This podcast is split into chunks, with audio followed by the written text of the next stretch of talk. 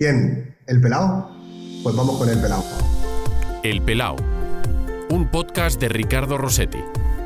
Una charla de pelao a pelao. ¿Cuándo te diste cuenta que eras calvo? Pues eh, muy joven además. No sé si tenía 23 o 24 que ya... eh, además yo tenía el pelo medio feo, o sea, muy rizado, no sé qué, y ya en la ducha ya iba, cuando me ponía el champú ya iba teniendo demasiados pelos en la mano y decía, "Ah, hostia, digo, esto ya... eh, además yo tengo familiares que, que también lo son, entonces digo, uff, esto ya es, se viene venir y, y nada, pues eso, muy joven, 24, 25, eh, que ya, o sea, yo siempre me rapaba, pero eh, me, me empezaba a dejar el pelito así un poco más largo y, y me empezaba a echar gomina y no sé qué, y no sé, entre que ya era propicio y la gomina y que no ayuda y, y el estrés también de ya empezar a entrenar y no sé qué, chao, ahí fue cuando empecé a, a quedarme hasta que, bueno, digo, fue año tras año a peor, a peor, a peor. Eh, lo de la gomina no es un buen negocio, ¿eh? Esto, esto Claro, lo sabemos. sí. Los- lo sentimos por los productos de- de- del pelo de la gomina, pero esto no nos ha hecho nada bien. Eh, ¿y, y cuándo decides pasarte la maquinilla? O sea, eh, yo me la pasaba, ¿eh? O sea, antes de Sí, pero se- raparte, raparte de verdad. Pero a raparme de verdad, pues yo qué sé, ya con 27, 28 ya me rapaba eh, completo. O sea, ¿Y cada, cua- cada cuánto te rapas? barba y, Y Pues- tiras para arriba. y sí, ya tiro para arriba. o sea, pues depende, porque a veces me lo hago yo en casa o a veces me da pereza y me voy al barbero. eh, a veces me he dejado la barba un poquito más larga y otro, o sea, voy, no tengo un patrón así fijo, soy bastante, no sé, no sé si vago para eso o descuidado. Ya, pero tú sigues yendo al barbero. ¿Te, te gusta bajar al peluquero, aunque sea raparte con la maquinilla, que lo podrías hacer en casa? Sí, sí, o sea, pero por eso, o sea, porque a veces me da pereza y de la experiencia del barbero, ¿no? Que ahora además las barbershops estas están como muy de moda y te- es toda una experiencia y te echas un par de horas ahí. Entonces, a veces sí que me gusta, tengo tiempo y me gusta hacerlo, pero bueno, muy poco, ¿no? La mayoría de las veces la hago en. Oye, ¿y, y fotos de cuando tenías pelo, cuando tenías esos ricitos que decías tú, "Ah, medio melo feo, pe- pe- pelo medio feo, tal"? ¿de esto tienes fotos? ¿Te reconoces en esas fotos? Lo dice todo el mundo, eh, mejor como estás ahora, la verdad. No me, o sea, me reconozco, pero digo, uff, que va, que va, mejor, mejor ahora, mejor ahora. Eh, ¿Tú usas champú? Eh, pues mira, depende, a veces cuando tengo sí, para lo que, para lo que me va quedando, pero no le pongo tampoco mucho interés. Si tengo, no me queda champú y me tengo el gel, pues me pongo el gel, pero depende un poco. Miguel Ángel Ramírez, ¿qué tal? Muy buenas. Bienvenido al Pelao. Hola, ¿qué tal, Ricardo? Eh, don- ¿Dónde te pillo? Porque eres un hombre de mundo. En los últimos años tu maleta ha tenido más ruedas que... Pues me pillas en Las Palmas ahora, en mi tierra. Eh, llegué el 22 de diciembre, puse la- pude pasar las navidades aquí con la familia. Y aquí estoy de vacaciones, esperando a, a- a volver a hacer la maleta otra vez. Un Miguel Ángel Ramírez de, de- de- de Las Palmas, que no es el presidente de la Unión Deportiva Las Palmas. No, no tenemos nada que ver. ¿Cuánta gente te ha dicho esto? Es que no, no es que te apellides igual, que hasta te llamas igual. No, no, pues imagínate, y más cuando, o sea, yo entré en el club, en la Unión Deportiva antes que él, eh, pero luego cuando él entra, pues imagínate, imagínate las coñas, ¿no? De, te digo el presidente y no sé qué, y no, o sea, ni, ni siquiera nos conocíamos, decir, yo le conocí ya los últimos años del club, y, pero no, no tenemos ni relación siquiera, o sea, no, no, no nos conocemos. Eh, me decías, has pasado las navidades con tu familia en, en Las Palmas. ¿Cómo las has pasado? Porque claro, en esta época en la que vivimos, me- confinados eh, o, por lo menos manteniendo muchas restricciones, y, iba a decir confinados, sí, porque hay mucha gente que por diferentes contactos estrechos ha tenido que pasar eh, semanas confinado, 10 días confinado. O sea, aquí la verdad en Canarias está un poquito más eh, suave todo, que de hecho han tenido ahora que ampliar un poco las restricciones, pues porque la gente se ha ido de madre de vuelta en Navidad. Eh, pero bueno, yo he intentado no juntarme con mucha gente, que siempre suele ser una tónica, ¿no? Que cuando vuelvo desayuno con alguien, almuerzo con otro alguien y ceno con otro alguien. Eh, pues porque al final son muchos amigos los que tengo aquí, familia, pero no, este año con muy, muy poquita gente y con la familia. Entonces, además, con, estoy intentando estar con mis padres mucho tiempo, pues porque y ellos son mayores, eh, intento, pues eso, no, no juntarme con, con nadie para, para, no ponerles a ellos en riesgo. Pero bueno, en casa, con la familia, sin poder juntarnos más de 10, porque antes, o sea, durante las navidades podíamos juntarnos hasta 10. Eh, y bueno, ahora solo hasta 4 y hasta las 11 de la noche que tenemos el toque de queda, así que tampoco hay muchas posibilidades. Em, claro, porque eh, los que vivimos fuera aprovechamos las navidades para volver, pero claro, en mi caso, mm, Gijón, Asturias está relativamente cerca. ¿Tú cada cuánto volvías o cada cuánto vuelves a Las Palmas después de que llevas 6, 7 años viviendo fuera del país? O sea, yo me fui con 27, ahora tengo 36, llevo 9 años. 9. Eh, con un año ahí por medio en Grecia, que también, o sea, yo estuve un año fuera en Atenas, volví a Las Palmas y luego me volví a ir. Eh, este es el año que más tiempo he pasado sin venir por el tema del COVID. Es decir, yo desde las navidades pasadas eh, que no venía. Eh, normalmente, eh, bueno, he podido venir o en verano o, no sé, o alguna pausa por ahí que teníamos, pero este ha sido el, peor año, el peor año que, que no he podido venir desde, pues de, de Navidad a Navidad he podido venir. Oye, te iba a decir, estaba pensando, claro, uno vuelve a casa, eh, le da por, por, estar con los amigos, por disfrutar. Eh, y a ti te ha pillado esto en, tu boom, ¿no? Es decir, estás disfrutando ahora mismo de, iba a decir popularidad, pero quiero reflejarlo casi en el éxito como entrenador reconocido. Eh, volver a casa, eso que tenía que ser como, mira, hombre, ya uno que triunfa, que tiene el reconocimiento, que lo conocen. Y, esto te, te, ha pasado en estos últimos meses con, con, la pandemia y, a lo mejor, no sé si disfrutarlo, porque disfrutará uno de su, trabajo, pero que le reconozcan en casa también es bonito, ¿no? No, pero te diría que cuando yo gané la Copa Sudamericana en 2019, justo cuando volví, eh, digamos que fue el, el... Ahí sí que lo tuviste. El boom del éxito, ahí lo tuve, la verdad. Y en el pueblo fue increíble, porque hicimos además una fiesta eh, increíble eh, con un montón de amigos, de familia, lo pasamos tremendamente bien. Eh, empezamos desde, yo qué sé, del mediodía y acabamos a las mil de la noche. o sea que en ese sentido también volvimos y convoqué una rueda de prensa porque había tenido muchos medios que me habían llamado, canarios, que no les había atendido. Entonces, justo cuando volví, en las navidades de 2019, sí que pude sí que puede tener ese momento ¿no? con, con, la gente. Pero bueno, ahora a lo mejor sí que hay un poquito más de, de eso mediático. Eh, sí que, bueno, pues a través de mensajes, de llamadas, de amigos que, a los que les voy diciendo, lo siento, pero no, no me voy a estar juntando.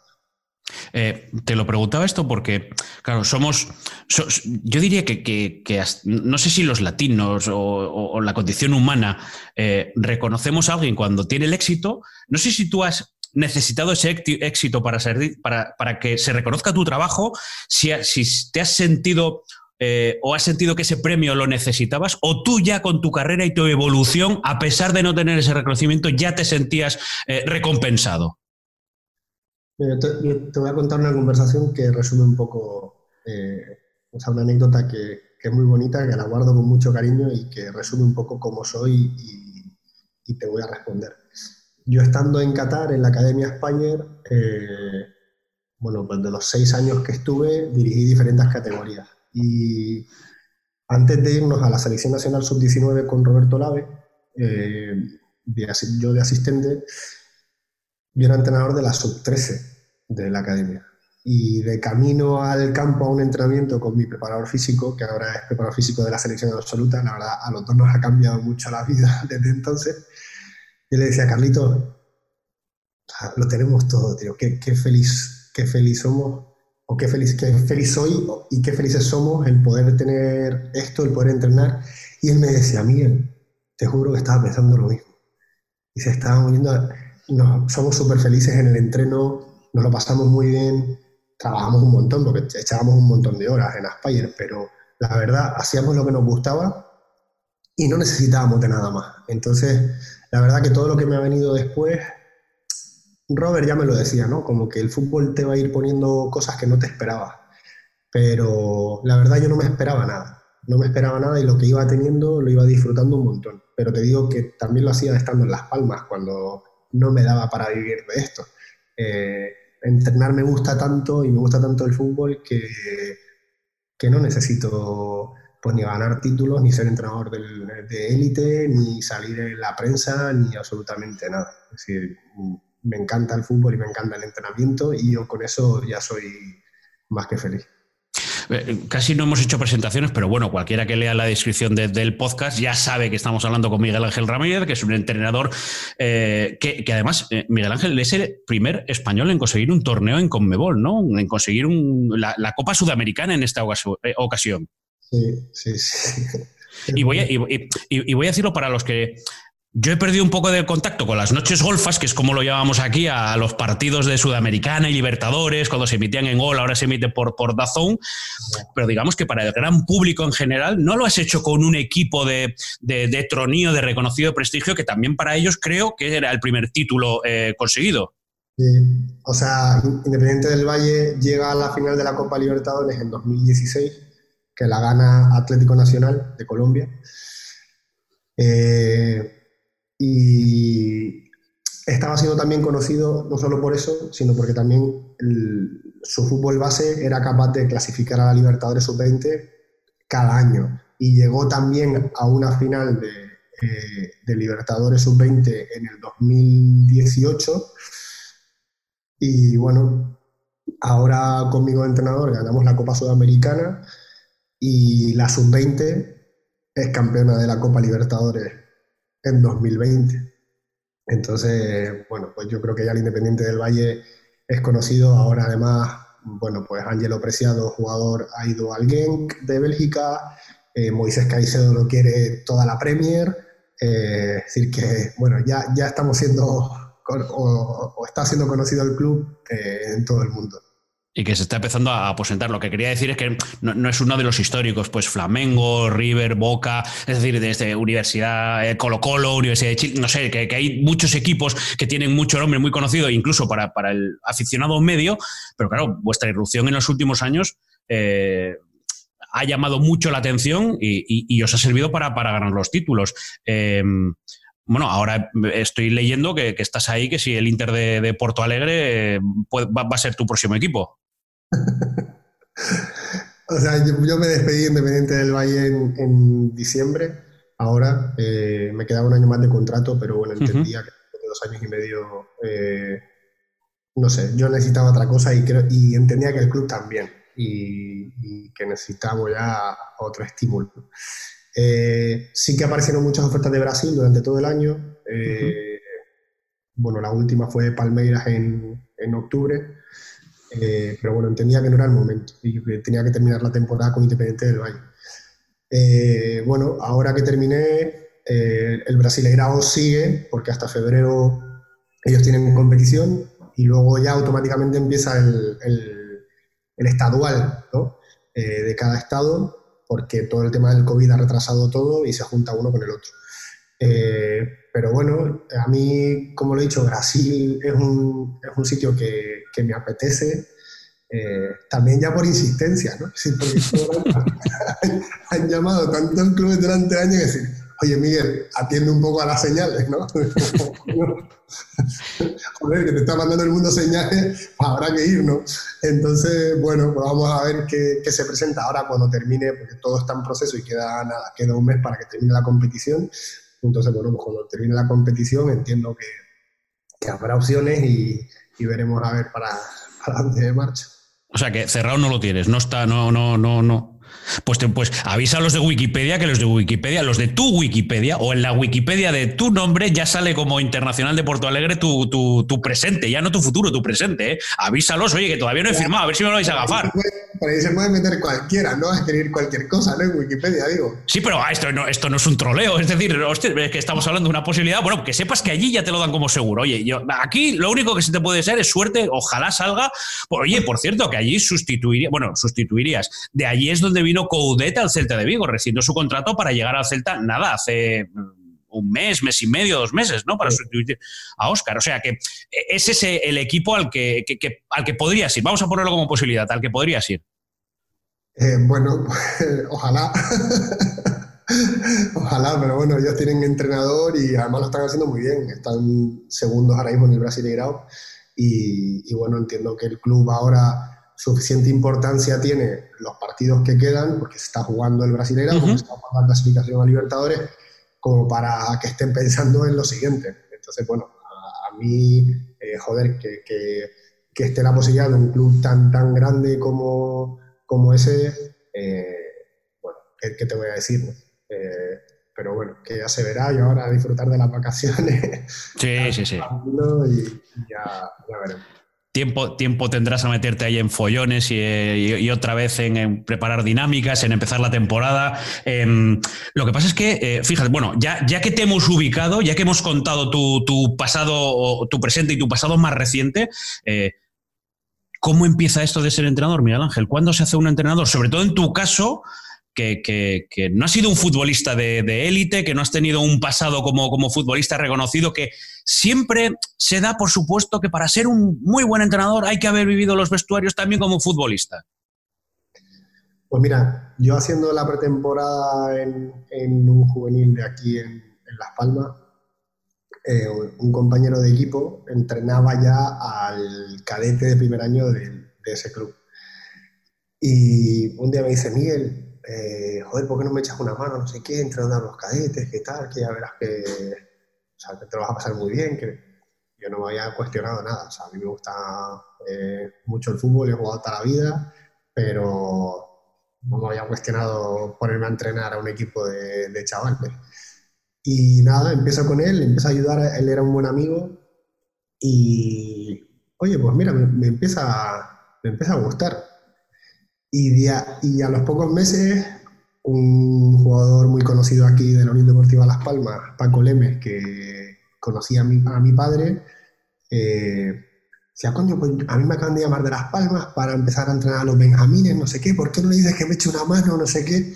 En un momento me vi de, estar en la siguiente temporada como jugador en el juvenil de un equipo a ponerme a entrenar a, a, los cadetes de ese club y a los benjamines de la Unión Deportiva de la Forma, yo no daba abasto con el tiempo, pues además que estaba, yo estaba estudiando. ¿Esto te pasa en edad juvenil? Es decir, que, que 17, 18 años. 19, era mi último año. 19. Y pues, en un momento me veo por aquí y por allá, claro, joder, ir a Las Palmas, simplemente ponerme la camiseta en ese momento era Puma. La camiseta y el corto de Las Palmas, o sea, eso era para, para un chico de aquí, de, de, de la isla, imagínate. Entonces, eso fue la hostia. Y yo, bueno, aprendí mucho pues, del entrenador que tenía en ese momento y luego de, de, estos dos amigos a los que empecé a ayudar. Y pues te diría que hasta el día de hoy. Es decir, ya luego al año siguiente, que yo creo que es cuando se me empieza a caer el pelo, ¿eh? o sea, la primer, la, el primer estrés grande que yo vivo es al año siguiente que ya el coordinador de fútbol base de la Unión Deportiva me da un equipo a mí. O sea, me lo da de, primer entrenador.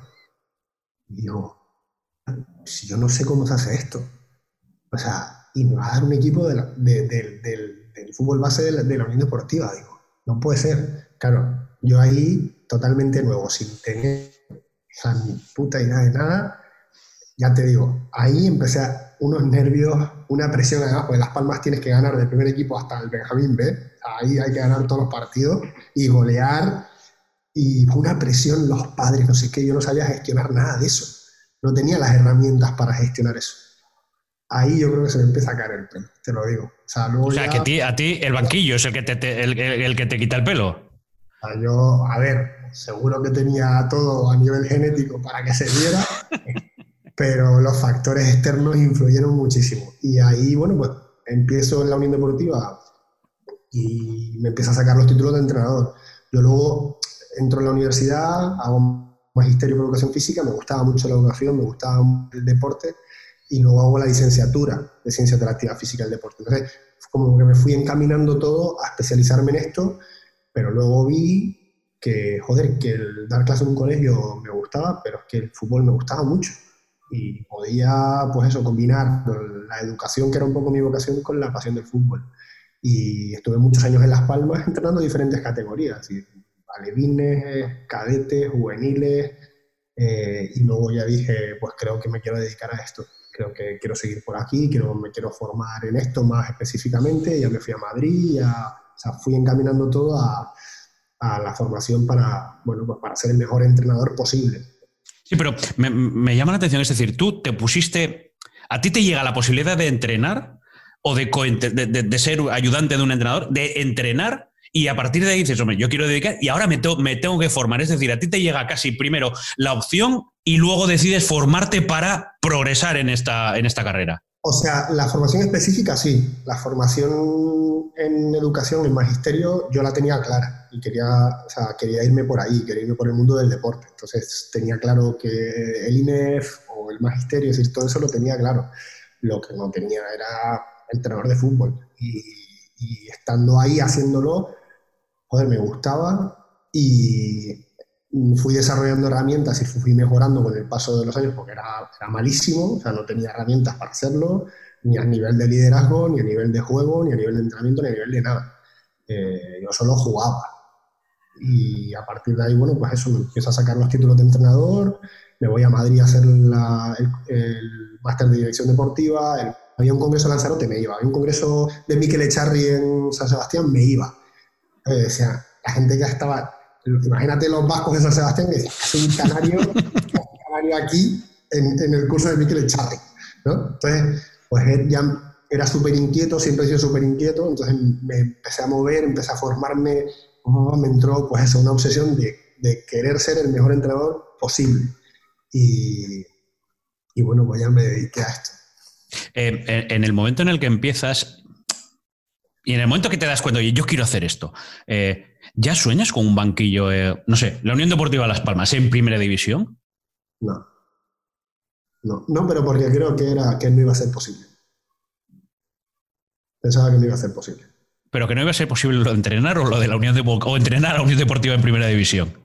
O sea, creo que o sea, eso seguro. O sea, el entrenar a la Unión Deportiva Las Palmas. O sea, yo ser entrenador de la Unión Deportiva Las Palmas lo veía como algo totalmente imposible. Entonces no, no, no me lo planteaba, no me lo planteaba.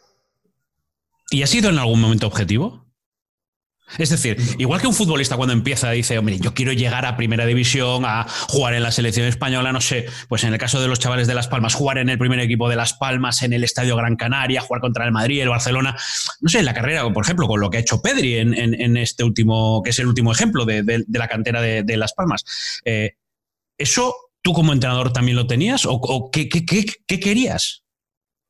O sea, yo quería, uno de los objetivos era salir de la isla porque entendía que aquí no iba a poder eh, alcanzar ni progresar, ni, o sea, quería salir de aquí y quería irme a, o sea, quería dedicarme al fútbol profesional en un club en el que me diera la posibilidad de, eh, o sea, a mí me gustaba mucho el fútbol base, nunca me puse como objetivo entrenar en, la élite.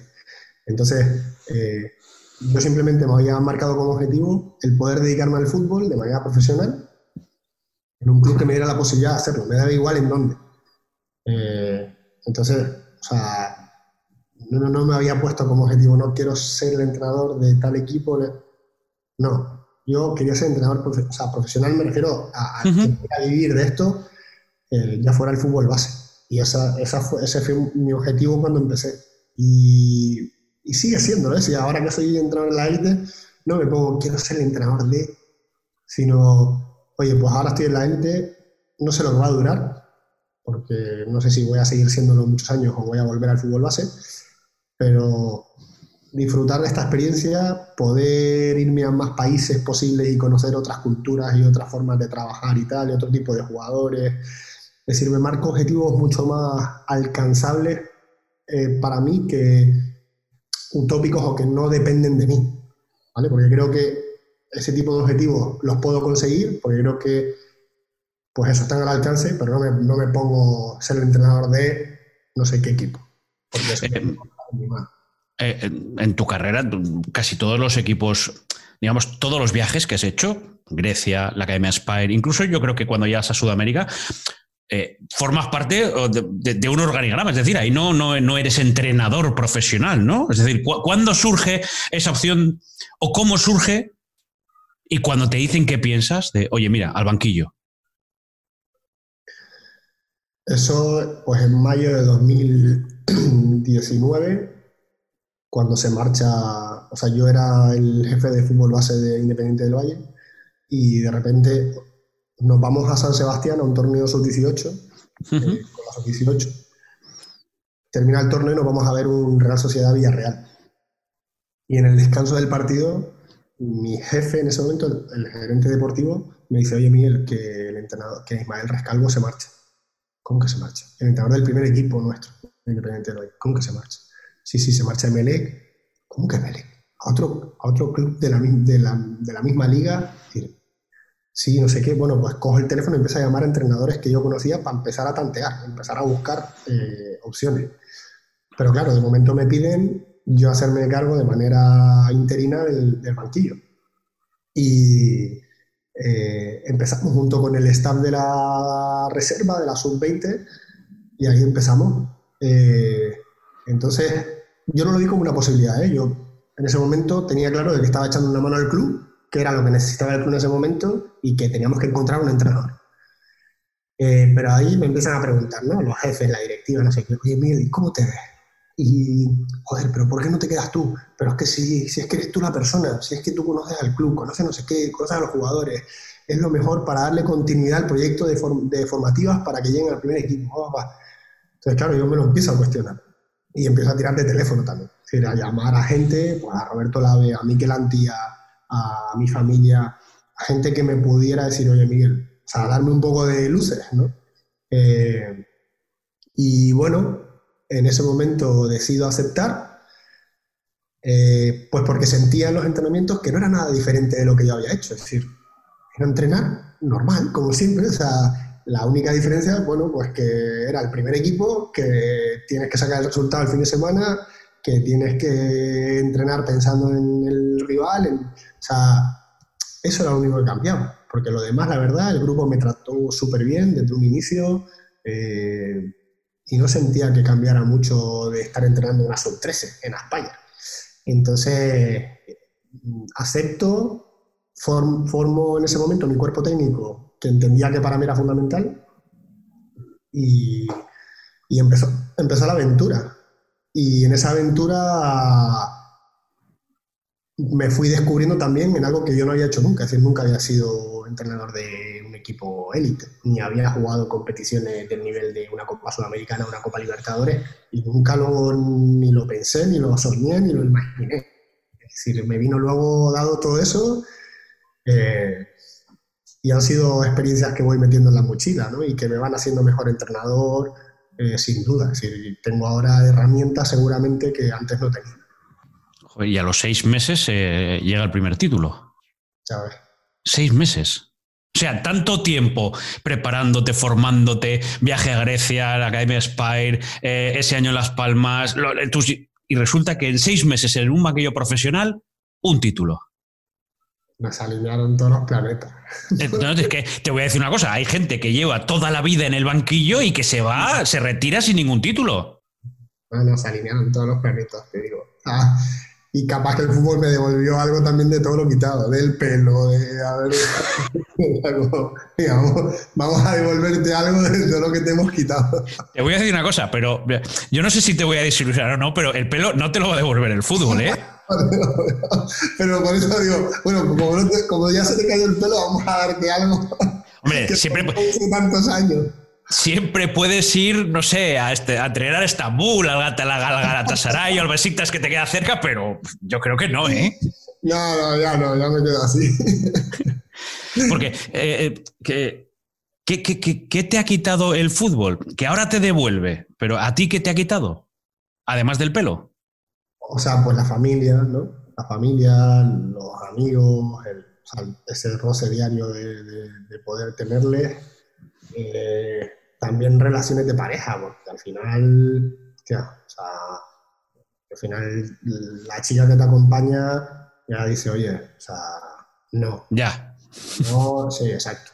Pero no, no porque te estés moviendo, sino que luego en el día a día es que no te ven, no te ven y dices, oye chicos, pues, lo siento, pero yo, creo, yo creo y, esto a, veces se lo he escuchado a, Guardiola, la persona con la que estés tiene que entender hasta cierta obsesión, ¿no? Porque los entrenadores, no sé si es tu caso, pero hay muchos entrenadores que se vuelven casi en obsesos de, los detalles de cualquier hora, de echarle 24, bueno, y si tuviese el día 25, 25 horas al día.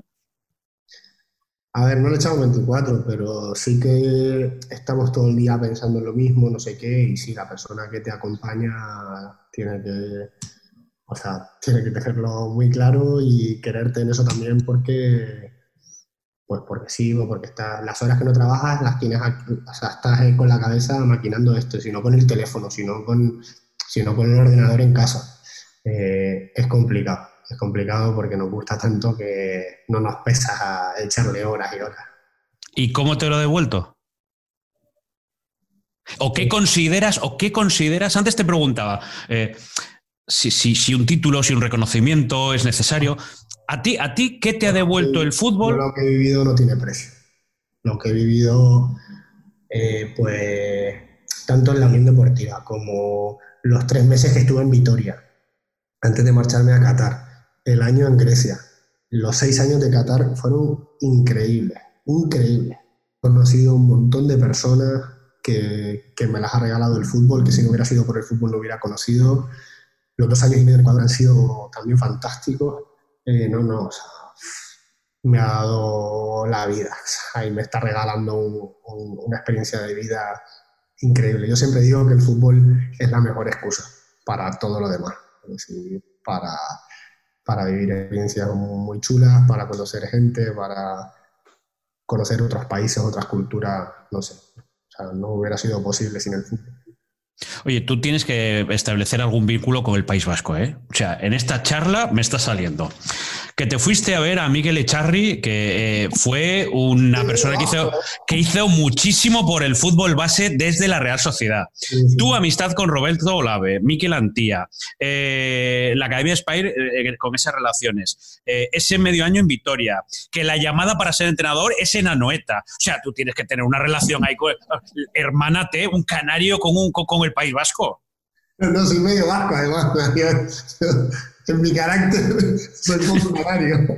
¿Sí? ¿Eres poco canario? Sí, sí, la gente que me conoce sabe que soy poco canario. ¿Pero qué pasa? ¿Tú, qué, ¿Tú cuando te ponen a comer prefieres el chuletón al mojo picón o cómo es esto? no, pero, o sea, además también tengo muy buenos amigos eh, y, o sea, compañeros que he tenido en el fútbol. Eh, yo estuve tres meses entrenando al cadete del Alavés eh, solo tres meses porque luego me marché a Qatar. Y tengo grandes amigos que conservo de la etapa del Alavés. Y la verdad yo los mejores profesionales que he podido, con los que he podido compartir en el fútbol son vascos. No sé si eh, casualidad o no, pero sí, o sea, algo tengo que tener por ahí que, me una que me una a eh, tú fíjate que, mira, el Alavés ha encontrado a Belardo, otro protagonista del pelao, otra, lo ha llamado otra vez para allá. Y ahí, además, está Javi Cabello del cuerpo técnico también pelado. No sé, ¿eh? Somos compañeros en la sub de Javi Cabello y yo en la sub Pues mira. Es curioso, ¿eh?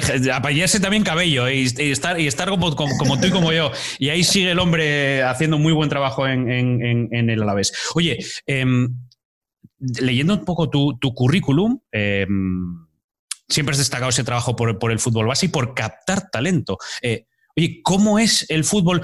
Ya sabemos que el fútbol canario es un, es un fútbol muy de calle, lo hemos visto con diferentes futbolistas. Insisto, ahora el caso de Pedri, ¿cómo es eh, futbolísticamente hablando? ¿Qué, te has encontrado en Ecuador? Uy, eh, a ver, primero, yo creo que la, de la grandeza que tiene Ecuador es que... Te, lo pregunto, te, te, pregunto por Ecuador porque entiendo que la Academia Spire es, eh, metodología, es pulir, ahí quizás es trabajar con, los chicos que te llegan... En la, claro, en la élite. Y te preguntaba por Ecuador porque tengo la sensación de que, de que aquello es encontrar talento en bruto para pulirlo. Increíble. Increíble porque además se sigue sigue teniendo ese fútbol de calle eh, que teníamos en España hace muchos años y porque también son chicos que viven muchas veces situaciones de pobreza extrema y el fútbol es la única, el único salvavidas, digamos, que tienen. Que decía que de la grandeza de Ecuador es que tiene eh, un montón de razas distintas, entonces de etnias, y te encuentras con jugadores blancos, con jugadores mestizos, negros, diferentes tipos de negros, ¿no? Eh, y que, o sea, Independiente del Valle es hoy por hoy, te diría que el mejor club de Sudamérica en, en captación de talento y en desarrollo de ese talento. Y yo estando como jefe de fútbol base, nos pateamos todo el país, eh, porque hay un montón de escuelas de fútbol. Eso que ya en, España no hay tanto, Antes sí había un montón de escuelas de fútbol. Eh, allí hay un montón y está en el típico barrio pobre un señor que jugó al fútbol en su momento y que organiza en la canchita que hay en el barrio, organiza una escuelita de fútbol y empieza a reunir a los chicos por sacarles de la droga, de los problemas eh, sociales que hay, y los reúne cada tarde a entrenar. Y como eso hay un montón en el país, un montón en cada barrio, en cada pueblo. Hay escuelitas que va captando a los chicos, entonces eh, son, digamos, como que el primer filtro de captación que tenía Independiente del Valle. Independiente del Valle visita un montón de escuelas que hay en el, en el, país, tiene convenio con todos esos profesores que hay por, esos entrenadores que hay por el país.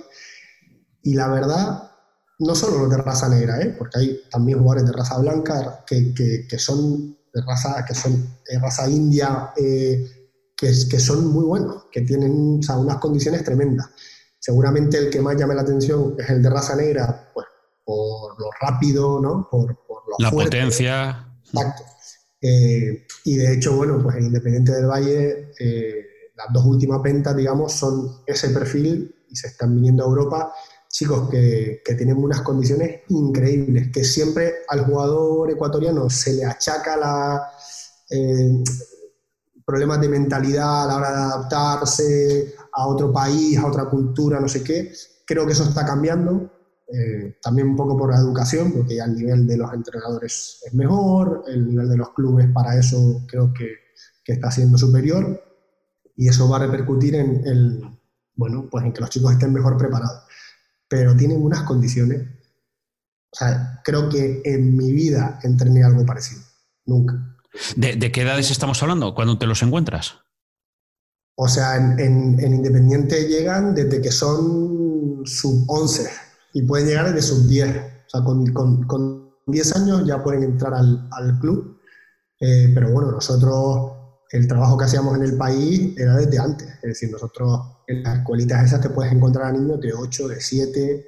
Eh, y ya, bueno, pues los íbamos un poco marcando para que en dos años pudieran incorporarse al club. Pero en el club, desde los 10 años, los tienen. Y ahí en el club lo bueno que tiene Independiente es que ahí viven, es tienen residencias para todos los niños, tienen colegio tienen comedor, es decir, es una ciudad deportiva increíble y los niños, claro, las familias ecuatorianas prefieren Independiente del Valle porque saben que su hijo va a estar eh, formado académicamente, van a poder tener tres, cuatro comidas al día que seguramente sus casas no van a poder tener eh, y van a poder, bueno, pues por lo menos jugar al fútbol y estar lejos de, tanta miseria que hay como hay en el país.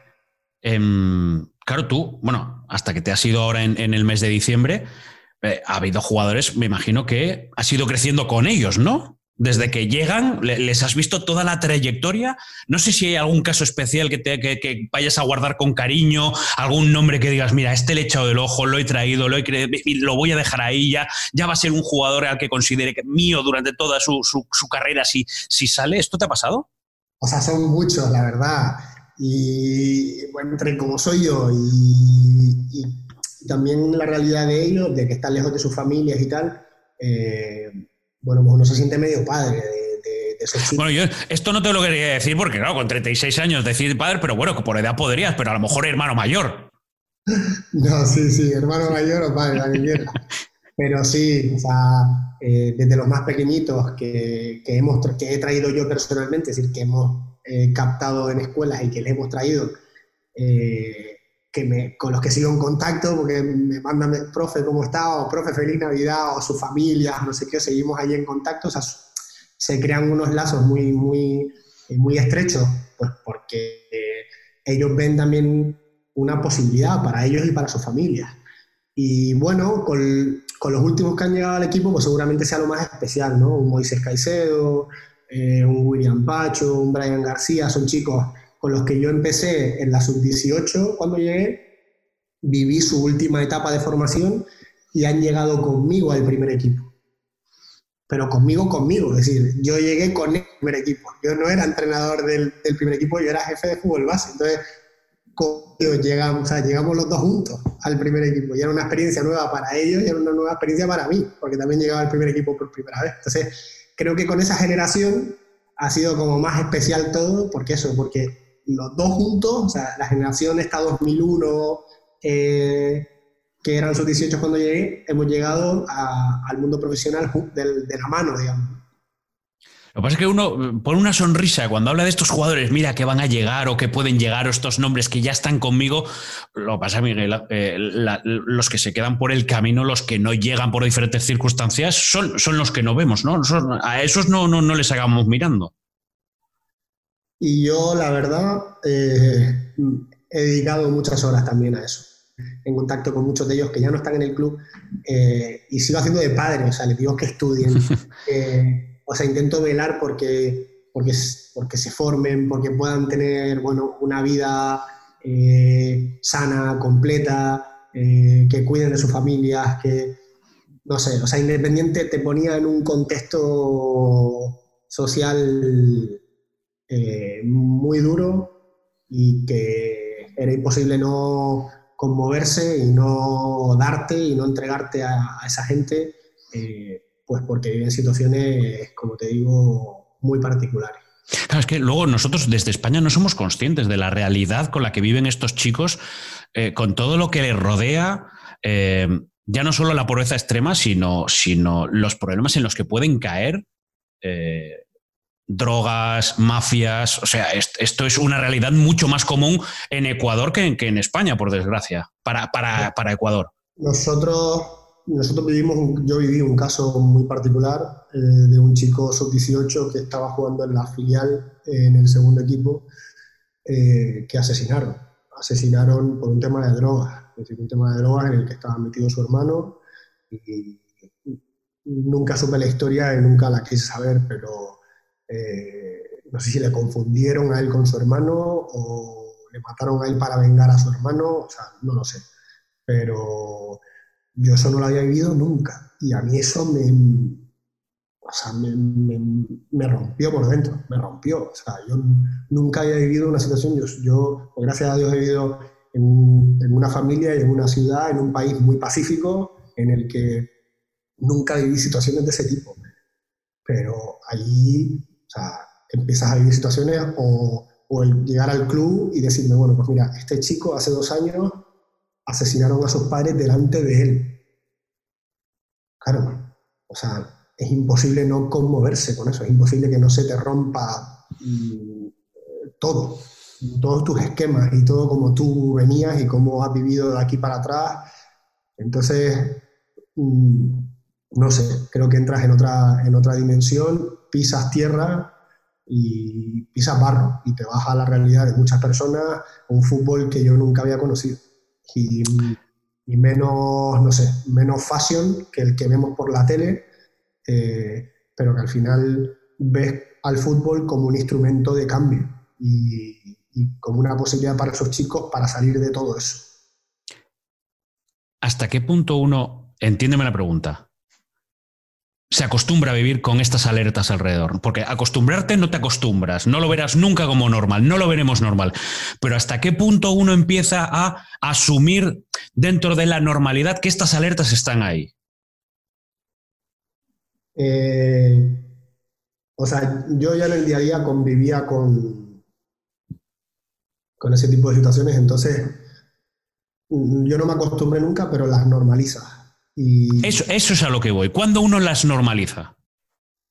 Pues no lo sé, perdón, no lo sé, pero eh, cuando ya convives con ellas. Y yo convivía ya con chicos que tenían ese tipo de problemas. Y, y ya, la verdad, no me sorprendía casi nada.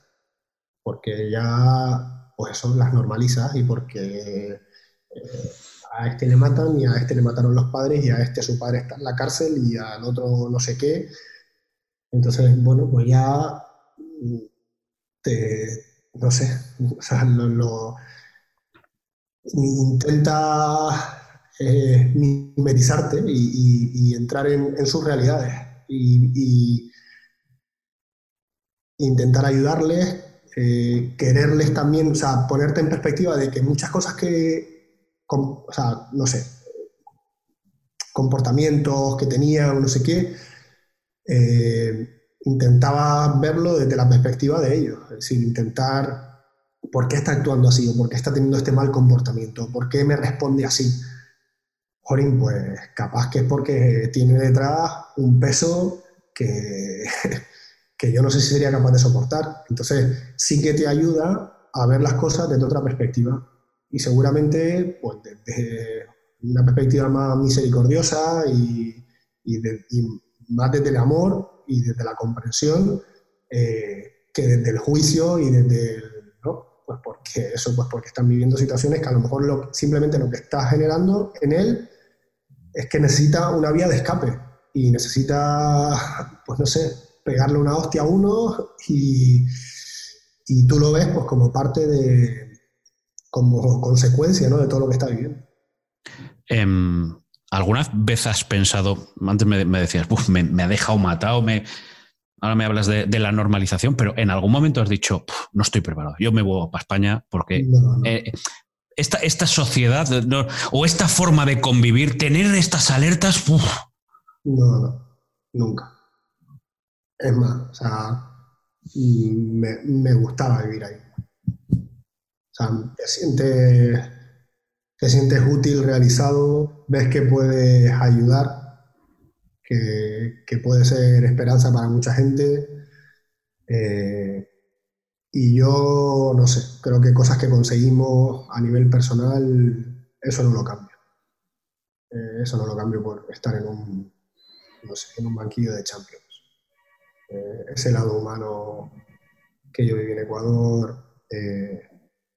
y no sé, y si me voy a Brasil seguramente quiera, quiera pisar barro en algún momento.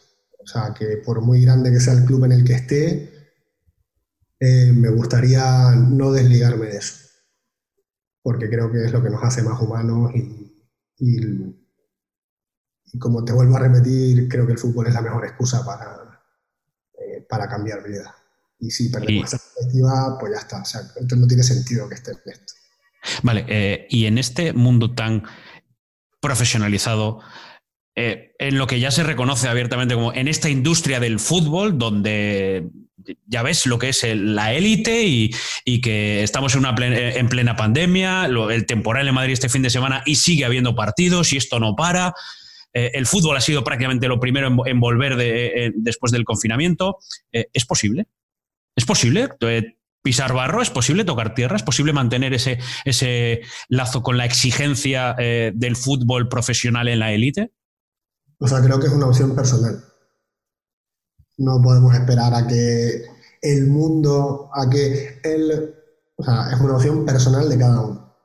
O sea, que si alguien me dice, no, es que no tengo, no, no, es que no quiere. O sea, si alguien pone una excusa, es porque él no quiere. Yo creo que sí. Yo creo que sí. Yo creo que es una opción personal. Y es una opción radical también, ¿eh? O sea, creo que implica muchas cosas. Y, y- y está en cada uno, ¿no? Está en cada uno. Digo que, y está en cada casa, en cada familia. Porque a veces, ¿no? Por la paz en el mundo. Y, y luego en mi casa no paro de discutir y de pelear y, o sea, vete a tomar por culo. O estás pidiendo la paz en el mundo si el primero que no estás construyendo paz eres tú. Entonces, creo que es una opción personal. Y creo que todos tenemos espacio para, para poner un granito de arena. Y, eso yo lo tengo súper claro. Y, y como te digo, creo que el fútbol es la, para mí es la mejor excusa y, y yo no sé, lo siento así, creo que no puedo perder esa perspectiva y esa, esa parte humana, eh, porque también forma parte de mi liderazgo, es decir, yo con, con mis jugadores soy así. Eh, es que no entiendo otra forma de, de hacer las cosas. Em, me está encantando esta charla. Eh, lo que pasa es que ahora me queda una duda, Miguel. Y es saber si un día te voy a poder entrevistar, pero en el césped. Es decir, si vas a estar en la Liga Española, si, si vas a volver a Europa, si te atrae tanto eh, los, proyectos que sea en la parte del mundo que sea, o incluso siendo en, una parte más, más lejana, te, te, atraen más que el fútbol profesional en, en, España? O sea, este, mm, en los últimos meses ha habido eh, propuestas de Europa y de España. No te voy a decir cuáles. Pero... Va, a ver, primero o segunda. Te hubiésemos visto por aquí cada domingo en. Primera, primera. Ah, bueno, mira. Eh, y... Eso, eso, eso significa que lo, has, que, lo, has hecho tan bien que alguien me ha dicho, espera un segundo, que a lo mejor este nos puede valer. Bueno, eh, pero lo que te iba a decir era que, no me obsesiona volver a, España en Europa. Eh, de hecho, dentro de esa decisión de, uy, si me voy a España, era como, a España otra vez. A volver otra vez. ¿Te da pereza? sea, España como diciendo, todavía no. ¿Sabes? Porque lo veía como un, o sea, como cerrar el ciclo, ¿no? Como ya y decía, no, tío, o sea, voy a, voy a irme a otro sitio y a otro país y no sé, o sea, conocer algo totalmente distinto que no conozca todavía. España ya lo conozco.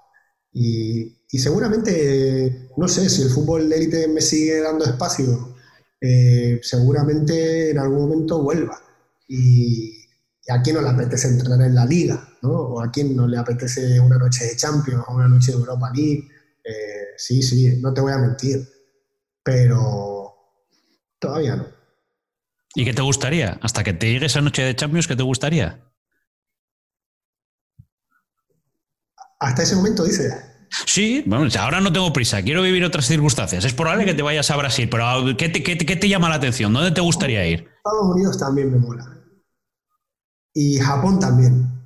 son dos sitios que. Oye, mira, el último que pasó por aquí fue el Robeu, que ella dice que está aprendiendo japonés para cuando le presenten allí. Tú vas a entrenar allí. Es que al final voy a tener que ir también, para allá a probar a ver qué es aquello. O sea, no sé, a mí son países que, que, me han llamado siempre la atención, que me gustan y que pues no, no, no, me pongo a, trazar un itinerario porque, como te digo antes, no, no, no me no sé, no me, pongo metas a largo plazo, pero, pero sí me apetece, O sea, me, pienso en eso y me pone mucho más que pensar volver a España.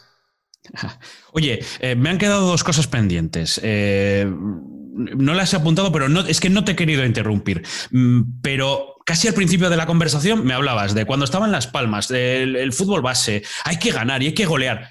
¿Por qué hay que ganar y golear con los equipos? ¿Por qué Las Palmas, en mi caso que yo lo he visto en mareo con el Sporting? ¿Por qué el Barça? ¿Por qué el Madrid, el Valencia? ¿Por qué estos equipos grandes en sus comunidades, en sus ligas, tienen que ganar, tienen que golear? ¿Por qué? Pues no lo sé, pero vuelven a, vuelven a ser decisiones individuales, te lo digo. Eh, yo en el momento en el que llego a, Independiente del Valle, en Independiente del Valle también había que golear, había que ganar, había que no sé qué, y, y el dueño del club llamaba a los entrenadores, y llego yo y, mira, y le digo al dueño, ya no vas a llamar a ningún entrenador más. Y yo me reúno con cada entrenador y empiezo a cambiar un poco el foco. ¿Vale? Y el foco no está en el resultado. El resultado es siempre una consecuencia. El foco tiene que estar en otra cosa. Y empezamos a poner el foco primero en ellos mismos, es decir, en el que ellos entendieran las necesidades que tenían, los puntos fuertes que empezaran a, entender el juego o a ver el juego desde, otro punto de vista y luego a partir de ahí empezar a poner el foco en el jugador y en el jugador como proyecto. ¿vale? Porque se piensa mucho en el resultado del fin de semana y se piensa poco en el jugador como proyecto. Y así pasa lo que pasa, que luego llegan al fútbol de élite con muchas carencias. Y no es que el jugador, no, la culpa no es del jugador, la culpa es nuestra, ¿vale? Que hemos estado pensando en el resultado del fin de semana y poco en el desarrollo del jugador en las áreas de mejora del jugador y en el entrenamiento. al que se le ha dado o se le da poca importancia. Entonces, creo que es una decisión personal, ¿no? Y yo tuve la gran suerte de encontrarme con Roberto Lave, la gran suerte de encontrar a alguien que me cambió eh, la, perspectiva y es una decisión personal. Es decir, la decisión era de Roberto, porque Roberto tomó una decisión en su momento y empezó a darle importancia al entrenamiento, a los procesos y empezó a contagiar a la gente con la que iba trabajando y entre ellas me contagié yo, afortunadamente. Yo he podido contagiar a otros y así, por eso digo que parte de una decisión personal siempre todo, pero que eso luego a su vez contamina, ¿no? Contagia al resto. Y sería bueno que cada vez nos contagiásemos más de la importancia de los procesos, del desarrollo, de las áreas de mejora del jugador y menos del resultado del fin de semana. Porque creo que eso ayuda poco al jugador y, nos hace peores entrenadores. Creo que lo que obliga al entrenador a ser mejor es pensar en el jugador como proyecto, porque te hace eh, darle vueltas a ver cómo puedes ayudar a ese chico. Hace poco aquí en España surgió un tema relacionado con, los resultados del fin de semana, creo que por una victoria, no recuerdo los equipos. Yo no sé si fue el Real Madrid y que ganó 33-0. Eh, creo recordar algo así. Eh, y recuerdo además que Duval Alcarce, que es eh, director de, la Escuela de la Federación Española de Fútbol, que se ha pasado por el, por el pelado y cuyo podcast recomiendo, está en Cuonda, en cualquier eh, distribuidor de, podcast donde, donde, bueno, pues donde la gente escucha, por ejemplo, El Pelao. Y, e intentaba buscar soluciones. ¿Tú crees que hay una solución? Es decir, parar el marcador cuando uno llega a 10, eh, que el equipo que vaya ganando por mucha diferencia de goles tenga que retrasar el juego para volver a iniciar. No sé, algo objetivo que se pueda poner en marcha para evitar estos resultados que ya no es solo porque estamos hablando de las mejoras de los jugadores de esos equipos que tienen que ganar y que ganan, que golean, pero también por esos chavales que están enfrente y que se van con unas panaderas a veces, y yo, yo las he tenido, ¿eh? Yo como jugador, cuando jugaba, como, como no era bueno, 11-0, 11-1. Yo también las tuve de pequeño en contra, sí. Eh, o sea, creo que la decisión viene un poco antes, no viene en el partido creo que, ya en el partido, tomar una decisión en el partido creo que es tarde. Creo que la decisión viene mucho antes. Y viene mucho antes, pues en el formato de competición, te lo digo porque aquí también en las islas, es una competición totalmente endogámica, en el que Las Palmas golea cada fin de semana, bueno, pues igual habrá que pensar en el sistema de competición. Igual Las Palmas no tiene que competir aquí, y tiene que competir en península o a lo mejor Las Palmas tiene que competir en una edad superior, en lugar de, jugar en la edad que le corresponde a esos chicos. Pero pensando en los chicos, claro, el problema es que Las Palmas no va a quedar campeón de todas las categorías, que es lo que se quiere. Entonces, por eso te digo que creo que la solución está antes del partido. Creo que es más macro la decisión. Eh, a nivel de clubes, a nivel federativo, que micro, que en un partido en concreto. Bueno, y asumir y dar por normal que las Palmas, Tenerife, eh, el Sporting, eh, en esa rivalidad con el Oviedo, pero Deportivo, Celta, no sé, que, no van a ganar y que no pasa nada, porque es que parece que tienen, que tienen la obligación. Oye, pues me, ha gustado por lo menos sacar, este tema. Eh, y, a ver qué pasa, porque los entrenadores de fútbol base o los que queréis el fútbol, bueno, todos queremos el fútbol base, pero habéis, sois varios los que estáis mucho más pendientes, que reconozcáis esto y que a ver si le podemos poner alguna solución. El otro tema, no te quería interrumpir, ¿cómo ha sido el confinamiento tuyo en, Ecuador? Pues mira, nosotros nos pilla montándonos en autobús para eh, irnos al aeropuerto, eh, jugamos contra el Cuenca. Y nos llaman, que no, que nos bajemos del bus, que se para la competición y ahí nos metimos cada uno en nuestras casas. En Ecuador se impuso toque de queda eh, ya desde un principio, es decir, las medidas fueron bastante, bastante firmes y agresivas desde el principio. Y nada, lo pasé en casa. Lo bueno es que en el edificio donde está, o sea, donde vivo yo, vivía mi cuerpo técnico. Entonces, eh, bueno, sí que podíamos, no salíamos ninguno, entonces sí que podíamos juntarnos en una casa y otra, podíamos la compra por teléfono, nos la traían y a partir de unas semanas les dimos un par de semanas de descanso a los jugadores y a partir de ahí, bueno, pues empezamos con lo que empezó todo el mundo, ¿no? Con los Zoom, entrenamientos, pero bueno, nosotros le dimos una vuelta y también hicimos por Zoom sesiones de vídeo, eh, tanto por grupos como individuales, o por posición o por línea. Entonces, hicimos un análisis de todos los partidos que habíamos jugado eh, en el año, desde la recopa con el Flamengo hasta el último partido, eh, hicimos cortes individuales y, bueno, y de equipo y tuvimos, bueno, pues ahí un par de veces por semana sesiones de vídeo con, con, los jugadores y por lo menos, bueno, pues aprovechamos un poquito el tiempo, nosotros lo pasábamos entretenidos, analizando partidos, haciendo cortes y tal, y bueno, y generando espacios de aprendizaje con, con los jugadores. Eh, y nada, mucha videollamada con muchos amigos, con familia. Eh, bueno, no, no, se me hizo tan duro, la verdad, no se me hizo tan duro. Bueno, anda, eso está, eso, eso está bien. Vamos a rezar para no ir a otro. Aunque también es verdad que no sé si nos lo vamos a poder permitir económicamente otro confinamiento, pero bueno, esto ya se lo vamos a dejar a los políticos. Eh, me queda poco, Miguel, para terminar. Eh, y a partir de aquí. Sí, sí, sí, sí, sí. Pero, está. Hombre, a, mí se me está pasando rápido, ¿eh? Yo lo estoy, lo estoy disfrutando. no te preocupes, es un podcast, se va escuchando poco a poco mientras uno corre y tal. Eh, no pasa nada, de eso, de eso se trata. Eh, ¿Vas a entrenar al Galatasaray, al Besiktas? Es decir, ¿vas a ir a Turquía? No, no, no. Nada a entrenar no lo sé. O sea, ah. puede que sí, que vaya a entrenar. No me voy a poner pelo, ya te lo digo. Vale, perfecto. La pregunta era esa. Eh, calvo icónico. Diría que con Zidane. ¿Y fuera del fútbol? Arriba, ¿Y fuera del fútbol tienes alguno? Fuera del fútbol. Aquí te he pillado. No, tampoco, no pasa nada, ¿eh? Yo ya era por rizar el rizo, me los, nunca mejor dicho. Pero eh, ya era por, por, salir un poco, porque esto no se circunscribe al fútbol. Eh, eh, pues nada, no pasa nada. No pasa nada. Melena la que envidiamos.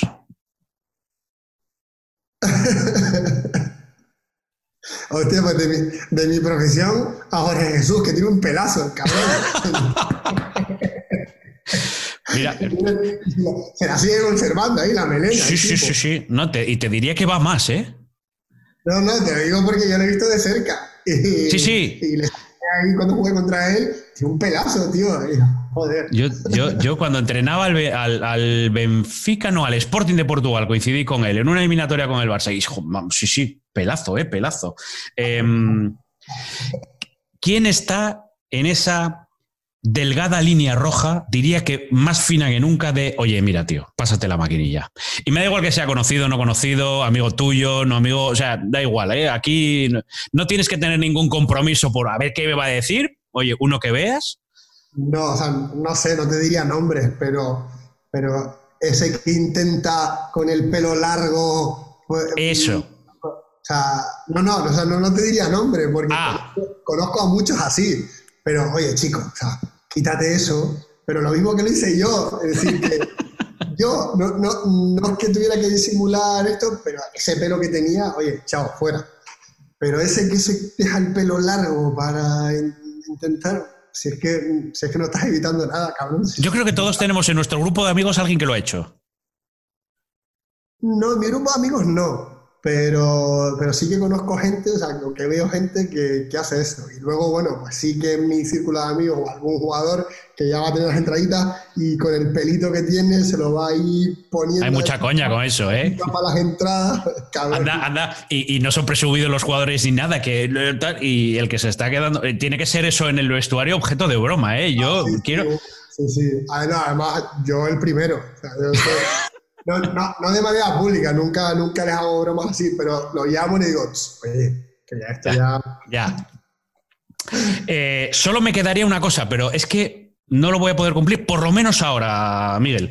Y es que todos los programas, todos los podcasts se cierran con una caricatura que, eh, bueno, pues sirve para que en un momento determinado la pongas donde la pongas, aunque sea en la foto de WhatsApp o donde te apetezca, en la pared del despacho, en el estadio donde te apetezca, te acuerdes de que has tenido, de que has pasado por el pelado. Pero tenemos un pequeño problema porque eh, Rafa, que es el caricaturista, eh, el hombre ha sido padre por segunda vez en estas navidades y anda que no tiene, que, no tiene manos y el tío no ha llegado, eh, por desgracia, no ha llegado a, la orden o por lo menos a la hora de entrega para poder mostrártela aquí.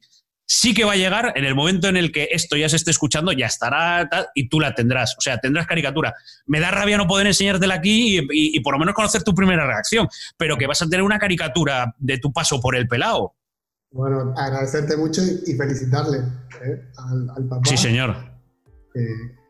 Es que sabes lo que pasa, la gente, la gente cuando, cuando te, bueno, pues nada, un crío, bueno, perfecto, va el segundo y piensa que es el doble y no es el doble, es el triple o el cuádruple. Entonces, claro, a veces nos quedamos, bueno, a mí, a, mí también me pasa de vez en cuando a la hora de cuadrar los horarios, hasta para hacer el podcast, pero es que, chico, entre pediatras, no sé qué, pañales, pues el hombre está ahora que no da basto y, oye, que no llego. No pasa nada, hombre, no pasa nada. ya se la... Te agradezco igualmente, hemos echado un rato muy agradable. Y, sin hablar de Pedri, ¿eh? fíjate, ¿eh? que ahora eh, hablas con un canario de fútbol y tal y parece que hay que hablar de Pedri. le conozco, yo no, le, no coincidí con él, no nos conocemos. Eh, yo le conozco a él de verle y de disfrutarle, porque le disfruto mucho. pero no, no, no, no nos conocemos personalmente, no coincidimos. Oye, que haga eso con 17 años. Bueno, ahora ya tiene 18, pero es que ha empezado a hacerlo con 17 y con la camiseta del Barça, macho. A mí ya me advertían, ¿eh? los Fabio, los que estaban en el primer equipo, que sí les entrené yo en Las Palmas, me decían, Miguel, este es muy bueno. Este es muy bueno. pero tanto. Eh, pero. Eso, esos, esos pronósticos se suelen cumplir. Quiero decir, yo, por ejemplo, vi crecer a Villa, pero a mí, si en el momento en el que aparece Villa me dice, mira, va a ser el máximo goleador de la historia de la selección española, me quedo mirando como son palabras mayores. Sí, va a ser muy bueno y no sé, pero en el caso de Pedri te decía, oye, mira, este se va a ir al Madrid o al Barça. No sé si ya se sabía que era, que era el Barça. Él era del Barça, lo ha reconocido y ya. Y, tú, eso ya, lo, ya, ya, se veía. O sea, eso luego no se sabe, pero porque, porque hay mil factores en juego. Eh, pero sí se ve. Ellos lo veían en el día a día. Y yo, por ejemplo, a Moisés Caicedo, que se lo está rifando toda Inglaterra, yo te digo que ese chico, o sea, no sé si ha sido el mejor jugador que yo entrené nunca pero tiene unas condiciones para hacer lo que él quiera y lo que, bueno, pues la suerte le, pare. Pero sí se ve, sí se ve. Lo que pasa es que ahora, eh, ¿cuánto cuesta Moisés? No tanto, ¿eh? No, no, pero digo que ahora costará, pero que si lo ves hace dos años no te cuesta tanto, ¿no? Ahora Pedri, ¿cuánto cuesta y cuánto le ha costado al Barça? Claro, no. Lo que pasa que, bueno, Moisés costará. Costará. costará. No cuesta tanto, pero va a costar mucho. Pues nada, oye, es que yo si sigo aquí tirando del tal, estamos hasta las 27.000, o sea que vamos a dejarlo aquí y con un buen sabor de boca y sobre todo con, mi gratitud, mi, agradecimiento por, por, esta hora de larga que, nos has regalado en el pelado, Miguel, y que tengas mucha suerte eh, en Internacional de Porto Alegre eh, o donde sea. O donde sea, donde te toque ir en el próximo equipo. Donde sea, donde sea. El pelao un podcast de Ricardo Rossetti. Una charla de pelao a pelao.